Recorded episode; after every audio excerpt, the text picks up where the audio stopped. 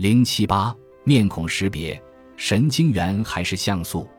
能够识别面孔，对于人类来说真的是一项技艺。现在我们还是非常擅长记住大量的面孔，虽然没到几千张，但起码有数百张。位于灵长类动物的颞下皮层，存在着用于面孔识别的专门细胞。面孔识别对于计算机来说是是一项极其困难的任务。目前，赌场以及其他一些公众聚集场所已经安装了用于识别通缉疑犯的计算机。这种用于面孔识别的计算机可以将图像降为像素值，然后利用因子分析来计算这些值。在因子分析中，某张脸一旦被分析出是特征脸，它就会与嫌疑犯的其他信息一同被存储到计算机的内存中。安装在公共场所的计算机摄像头，可以在瞬间将人群中的一张脸分解成特征脸的组成部分，然后将这张脸与计算机中存储的脸进行比较。每张脸的模板必须存储在计算机上，如果没有模板，脸就不能被识别。特征脸的一个有意思的地方是，一旦你知道了计算脸的公式，你就可以创造出一些新的合成脸。这种系统已经被开发用于执法机关了。日常生活中，我们辨别视觉模式是很轻松的，这往往使我们以为该过程应是简单的。但是，如果试图用人工手段复制模式识别，我们发现成功是如此的艰难。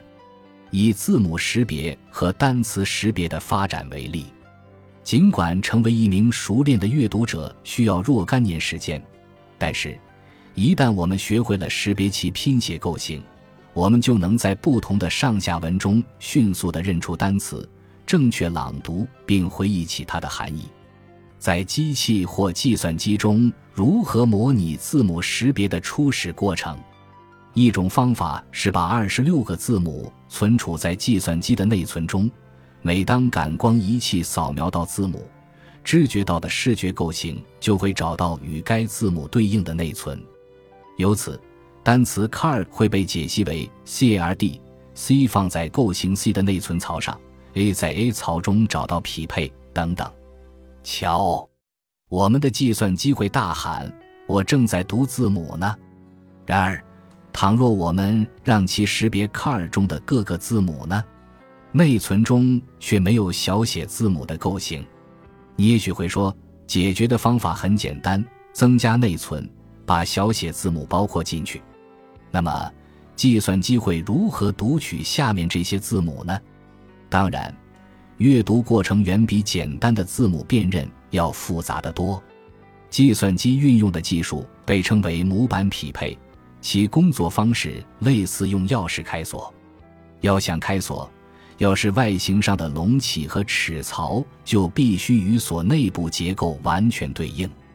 模板匹配中，如果视觉构型与记忆表征对应一致，就会发出模式，得到识别的信息。